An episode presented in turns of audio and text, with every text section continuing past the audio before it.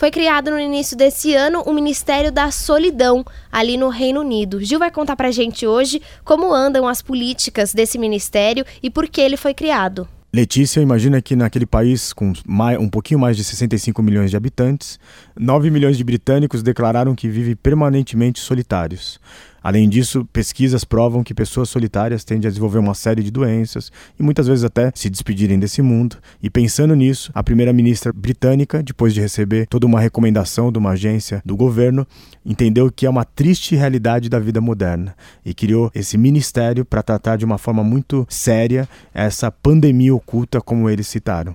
Então estão sendo feitas várias iniciativas para tentar tirar as pessoas de casa, para que elas voltem a ter relacionamentos, amigos e a afeta muito pessoas numa idade já avançada, que muitas vezes o companheiro ou companheira se foi, e os amigos também. É, Gil, e muitas organizações médicas vêm alertando que a depressão, que tem muito a ver com essa solidão que você está comentando agora, é a doença do século e que em alguns anos talvez a depressão seja uma epidemia em todo o mundo. Falando sobre isso, agora a gente vai tentar dar uma, um olhar positivo aqui para nossa coluna. Uma empresa percebeu essa carência da sociedade e tentou suprir da forma mais fofa possível, né?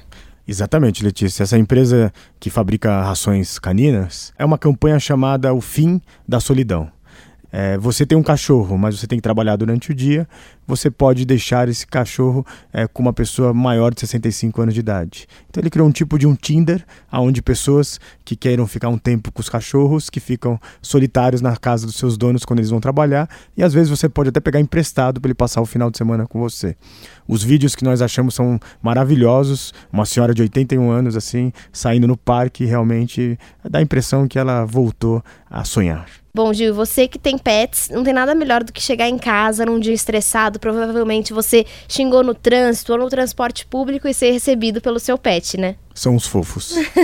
Muito bem, se você quiser conhecer mais sobre o Ministério da Solidão e essa campanha do Tinder de cachorros, podemos dizer assim, é só entrar na nossa página Revolução Band News que você encontra no site da Band News FM.